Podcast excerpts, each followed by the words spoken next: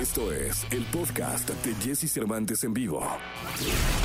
Es momento de que sepas todo lo que pasa en el mundo de la farándula. Estas son las cortas del espectáculo en Jesse Cervantes en vivo.